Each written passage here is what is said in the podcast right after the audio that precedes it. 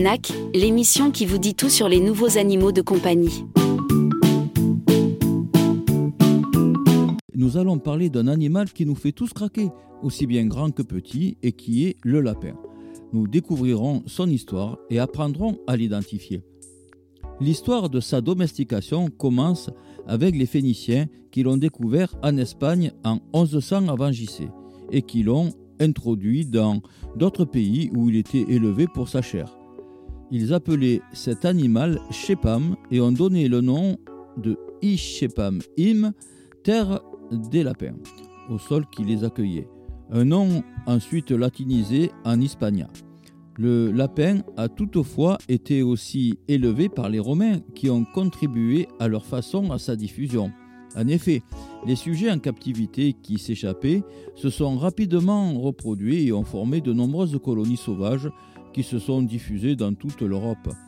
La dernière contribution à la diffusion du lapin est due aux marins qui, jusqu'à la fin du Moyen Âge, avaient l'habitude d'abandonner ces animaux dans des îles situées sur les routes des navires afin qu'ils constituent en se multipliant une réserve de viande qu'ils pouvaient utiliser durant leur voyage de retour.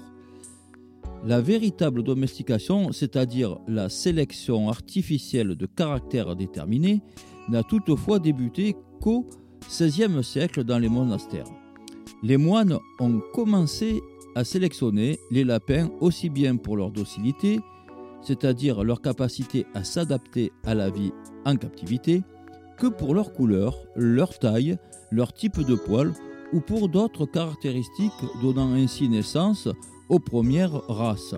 Au cours des siècles, la sélection artificielle a entraîné la création des 100 races et plus qui existent aujourd'hui, même si les résultats obtenus sont parfois discutables, faisant du lapin un animal domestique à part entière. Le lapin est un petit animal de compagnie qui fait partie des NAC, NAC, nouveaux animaux de compagnie, souvent prisés par les familles et les enfants. Le lapin fait partie de la famille des logomorphes et n'est donc pas à proprement parler un rongeur. Il est originaire du sud-ouest de l'Europe où il a été domestiqué il y a plus de 1000 ans. Le lapin était souvent élevé jusqu'au Moyen Âge en semi-liberté dans de vastes enclos appelés garennes, d'où son nom usuel. Par la suite, il s'est le plus souvent retrouvé en clapier avant de gagner très récemment le statut d'animal de compagnie, notamment dans ses races ou variétés naines. Parmi les nouveaux animaux de compagnie, donc NAC, le lapin est souvent mis dans le même sac que les cochons d'Inde, les rats et autres chinchillas. Il s'agit en fait d'animaux assez différents.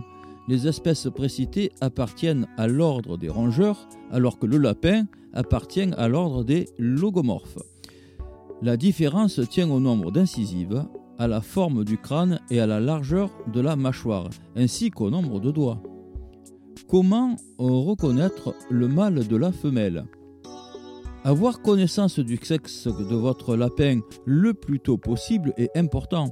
Cependant, il est quasiment impossible de le déterminer à la naissance, même pour les experts. Vous devrez attendre environ 8 semaines pour parvenir à déterminer si vous avez affaire à un mâle ou à une femelle.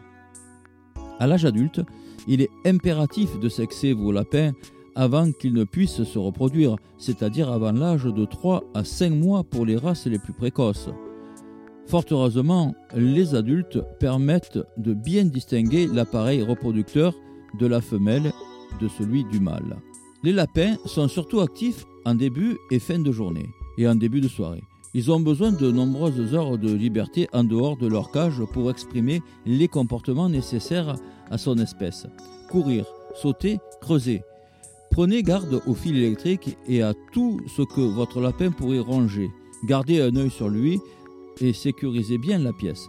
Attention au stress, les lapins sont des animaux sensibles au bruit, aux situations proies-prédateurs, aux changements dans leur environnement.